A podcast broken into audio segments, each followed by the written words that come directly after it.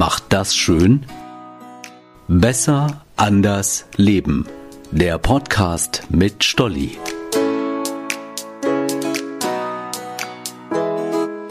Hey, ich bin Stolli. Heute habe ich mich mit Svenja Klein verabredet. Und zwar, wir haben uns nicht bei ihr zu Hause verabredet, sondern ich würde fast sagen in der DRK-Zentrale. Ist das richtig? Hallo Svenja. Hallo Stolli. Äh, ja, DRK-Zentrale trifft es ziemlich gut. Äh, wir nennen es auch liebevoll Knütten. Unser Vereinsgebäude hier ist aber auch vielen Leuten bekannt unter Dorfgemeinschaftszentrum Deutsches Rotes Kreuz in Bissendorf. Und sag mal, was machst du hier genau? Und vor allem, wie lange machst du es schon? Ich mache hier relativ viele Sachen. Ich bin jetzt seit neun Jahren dabei, seit 2013. Bin mittlerweile hier stellvertretende Vorsitzende und wir machen hier ganz viele verschiedene Sachen von Katastrophenschutz bis hin zu Blutspende und Seniorenarbeit. Ist irgendwie für jeden was dabei. Aber das heißt, du bist auch wirklich dann aktiv im Einsatz, auch mit einem Rettungswagen oder ist das falsch gedacht bei mir? Nein, ist auch richtig gedacht. Ich bin ganz aktive äh, Helferin auch hier im Ortsverein, bin mittlerweile auch ausgebildete Gruppenführerin. Sanitätsdienst ist eine Sparte, die wir ganz intensiv betreiben. Das ist das, was die meisten Leute mit dem Deutschen Roten Kreuz auch in Verbindung bringen. Das heißt, wir machen Sanitätsdienste auf äh, Sportturnieren, Fußballturniere, Judo-Turniere, ganz viel Reitturniere. Ich bin mittlerweile ausgebildete Rettungssanitäterin auch, was ich ehrenamtlich ähm, die Ausbildung berufsbegleitend gemacht habe.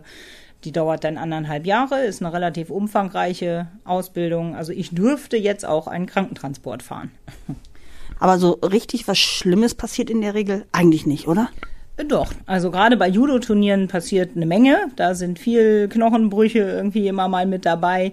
Bei Judo-Turnieren speziell sind aber auch Notärzte mit vor Ort, denen assistiert man dann halt. Auch auf Reitturnieren kann es doch immer mal wieder zu schwereren Unfällen kommen. Da ist auch verpflichtend, dass ein Rettungssanitäter vor Ort ist.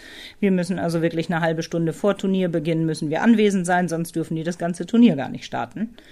Aber wir transportieren halt nachher nicht ins Krankenhaus. Das heißt, wir leisten im Grunde professionelle Erste Hilfe, würden dann den Regelrettungsdienst alarmieren und dann geht der Patient oder die Patientin ins Krankenhaus, wenn es denn notwendig ist. Eigentlich könntet ihr doch sozusagen, komm her, leg dich hier hin und wir fahren dich schnell, ha? Huh? Äh, ja, aber man muss ja immer einen Krankenwagen quasi auch vor Ort haben dann, beziehungsweise man muss nicht zwingend einen Krankenwagen haben. Wir machen viel mit unserem eigenen Krankenwagen, den wir hier im Ortsverein auch haben, weil das eben ein schöner abgeschotteter Raum ist, wenn man jemanden behandeln muss, gerade auch wenn man mal was mit Kindern hat oder so. Das ist immer ganz nett, wenn man einfach da reingehen kann, die Tür zumachen kann. Dann sind die ganzen Schaulustigen auch schon alle gleich nicht mehr da.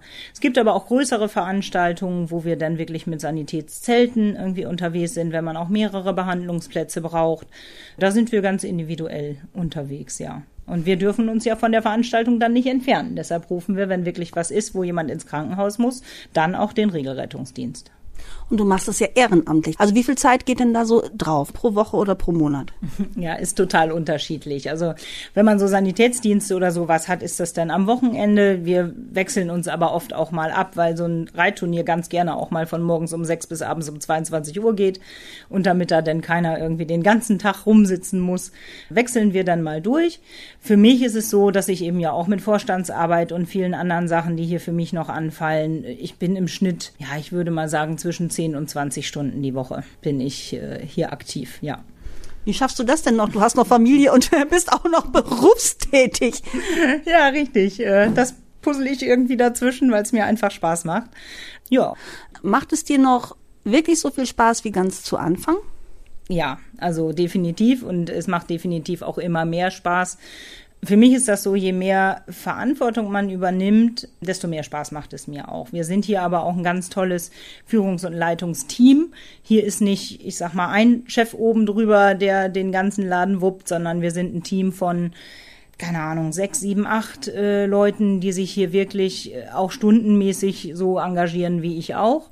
Und ähm, wir entscheiden halt einfach viel zusammen und es, es funktioniert gut. Ne? Die Chemie stimmt, dann macht es einfach viel Spaß. Ich habe nachgefragt, weil ähm, ich in letzter Zeit das Gefühl habe, ich gehe jetzt mal auf die Feuerwehr ein, auf die Polizei ein und Rettungskräfte allgemein, dass die heutzutage es wirklich schwer haben, wenn die irgendwo im Einsatz sind. Und zwar damit meine ich unsere Bevölkerung, dass ganz viele einfach nicht sehen, was die Positives machen und die an der Arbeit behindern und sie zum Teil beschimpfen und solche Geschichten. Was hast du gemerkt im Laufe der Zeit? Deswegen habe ich extra nochmal nachgefragt, ist es heute noch genauso wie, wie damals zu Beginn? Mhm. Ähm, wir sind ja nicht in, in dem Regelrettungsgeschehen eingebunden. Das heißt, wenn wir in einen Einsatz gehen, ist ja irgendeine Art Katastrophe passiert. So, das kann sein, dass wir rausfahren mit der Feuerwehr, weil ein großer Feuerwehreinsatz ist und die Feuerwehr Männer und Frauen verpflegt werden müssen. Sprich, die müssen ja irgendwann mal was zu essen haben. Die brauchen einen Kaffee, die brauchen mal kalte Getränke. Äh, da kümmern wir uns dann drum und da erfahren wir einfach immer sehr viel Dankbarkeit einfach. Also äh, ich finde, unsere Einsätze sind immer von viel Dankbarkeit geprägt.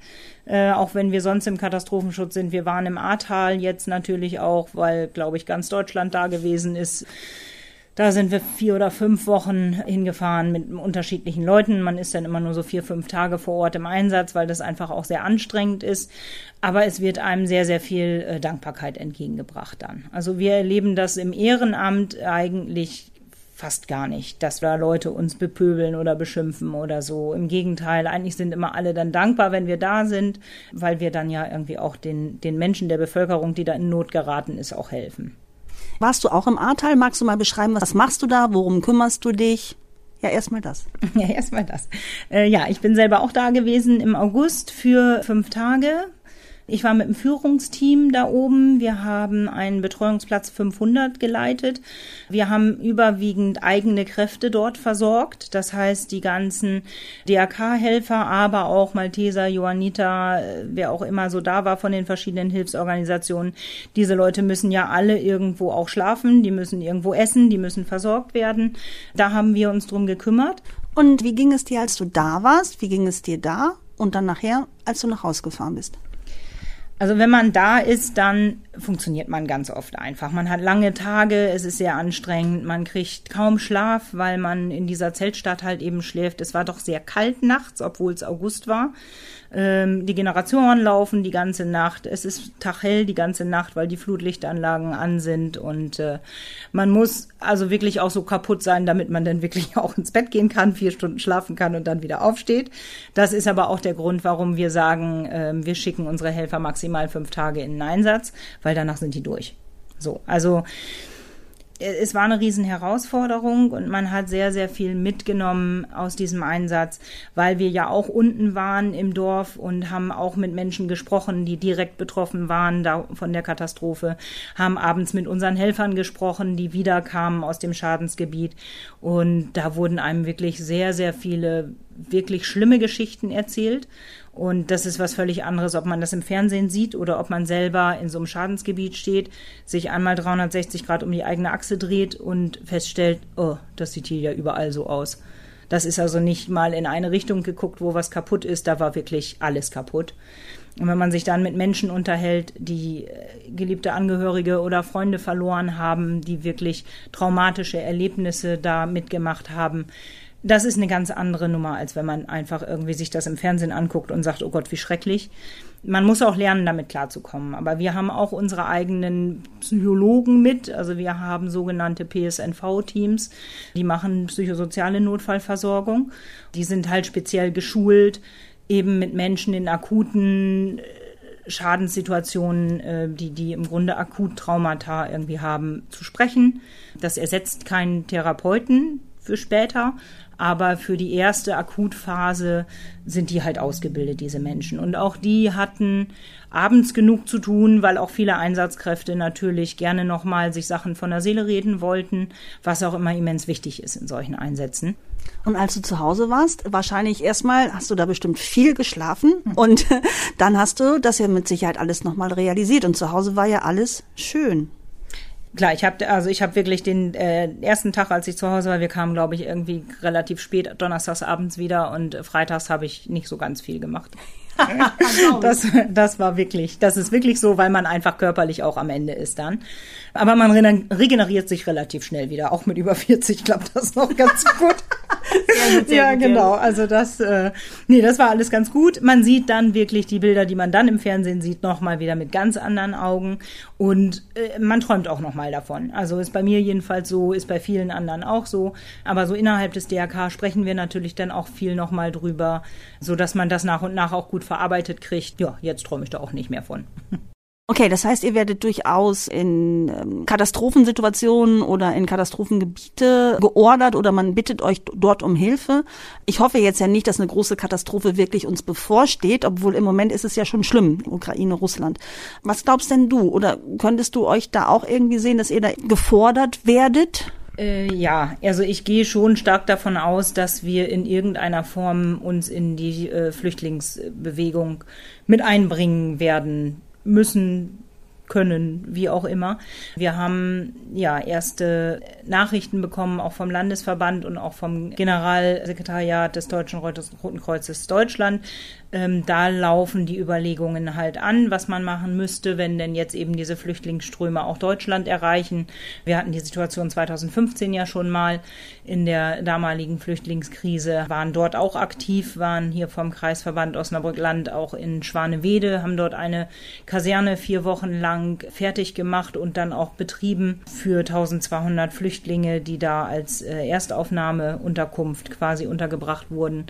Und das könnte ich mir schon gut vorstellen, dass da irgendwas in den nächsten Wochen noch auf uns zukommt. Seid ihr alle Ehrenamtliche tätig? Ja. Seid ihr ausgebucht oder gibt es eine starke Fluktuation oder wie ist so der Stand der Dinge? Braucht ihr jemanden und vor allem, was wollt ihr mitbringen? Ja, also wir brauchen, also prinzipiell braucht das Ehrenamt ja immer Leute. Äh, wir haben aber auch relativ viel junge Leute jetzt dazugekriegt oder auch, auch mittelalte Leute, die eben im Zuge der Corona-Krise jetzt auch kamen und sagen, Mensch, können wir nicht auch irgendwas tun? Wir sind ja hier äh, seit über einem Jahr Testzentrum jetzt in Bissendorf ja, das frisst auch ziemlich viel Zeit. Wir haben anfangs haben wir dreimal die Woche getestet. Im Moment sind wir wieder bei zweimal die Woche. Wir haben immer Zulauf. Es kommen mehr Leute als gehen. Das ist eigentlich immer ganz schön.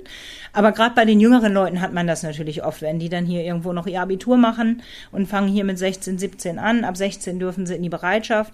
Dann, ja, entscheidet sich das ja dann mit 20 dann nochmal, ob sie hier einen Studienplatz kriegen, ob sie eine Ausbildung machen, ob sie woanders hingehen und nach der Ausbildung oder nach dem Studium ja oftmals auch nochmal. Also ein bisschen Schwund hat man dadurch natürlich immer, wobei wir auch zu vielen von denen, die dann gehen, noch einen guten Kontakt haben. So, und vielleicht kommen die ja auch irgendwann nochmal wieder. Moment, was, was sollte jemand mitbringen, also wenn er sich halt hier bei euch mal bewirbt? Weil du sagst zwar, es kommen mehr als gehen, was aber ja schön ist und was für euch spricht und auch was für euer Team spricht. Ähm, aber wenn ich Bock hätte, was sollte ich mitbringen? Ja, auf jeden Fall erstmal irgendwie Lust an der ganzen Thematik. Ein bisschen Eigenmotivation. Aber ansonsten haben wir halt wirklich für fast jeden irgendwas dabei. Dadurch, dass wir so vielseitig äh, unterwegs sind hier. Man kann bei den Blutspenden helfen. Man kann bei den Seniorenveranstaltungen äh, helfen. Man kann in die Bereitschaft eintreten. Man kann seine ganzen Ausbildungen machen. Wir haben ein riesen Portfolio an Ausbildungen, was man hier machen kann. Zum Beispiel? Das startet immer hier bei uns mit einem Ersthilfekurs, ne, was wirklich basic ist und für jeden auch dann hier verpflichtend eigentlich ist. Dann gibt es ein Rotkreuz-Einführungsseminar, was man relativ zeitnah machen sollte. Da geht es so ein bisschen einfach auch um die Geschichte des äh, Deutschen Roten Kreuzes und wie sind wir aufgestellt und in was für Einheiten agieren wir und dann kann man sich überlegen, es gibt so, es gibt eine Grundausbildung, eine Helfergrundausbildung, da sind dann eben Betreuungsmodul drin, da ist ein Sanitätsmodul drin, da ist auch ein Lehrgang zur PSNV, dieser psychosozialen Notfallversorgung drin, weil wir einfach auch sagen, jeder Helfer hier sollte möglichst umfassend in diesen Themen zumindest grundausgebildet sein. Das hilft in jedem Einsatz. So, und dann kann man sich halt weiter spezialisieren. Diese Rettungssanitäterausbildung ist dann schon eine sehr zeitaufwendige Ausbildung, die ich auch gemacht habe.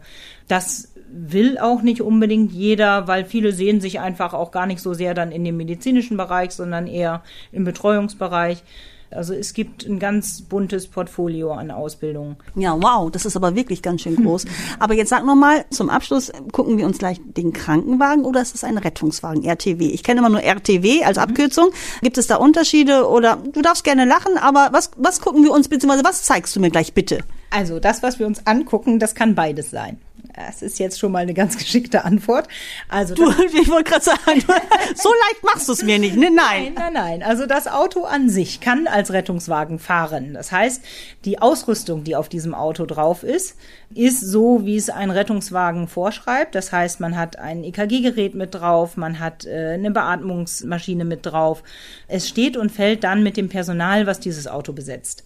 Das heißt, wenn ich in Anführungsstrichen nur als Rettungssanitäter auf dem Auto bin, kann ich nur als Krankenwagen fahren, als Krankentransport. Wenn ich höher ausgebildet bin, sprich irgendwie früher war es der Rettungsassistent, heute heißen die Notfallsanitäter, das ist dann die höherwertige Ausbildung, die drei Jahre dauert, dann darf ich auch als Rettungswagen fahren, also als RTW fahren. Aha, okay. Ja, also ich würde ganz gerne den noch einmal sehen und sage vielen lieben Dank, dass du mich heute hier begrüßt hast, beziehungsweise mir Rede und Antwort gestanden hast und sage vielen Dank und äh, würde mir ganz gerne den Wagen einfach von dir zeigen lassen. Dankeschön. Ja, sehr gerne. Dann gehen wir doch nochmal in die Halle und gucken uns den Rettungswagen an.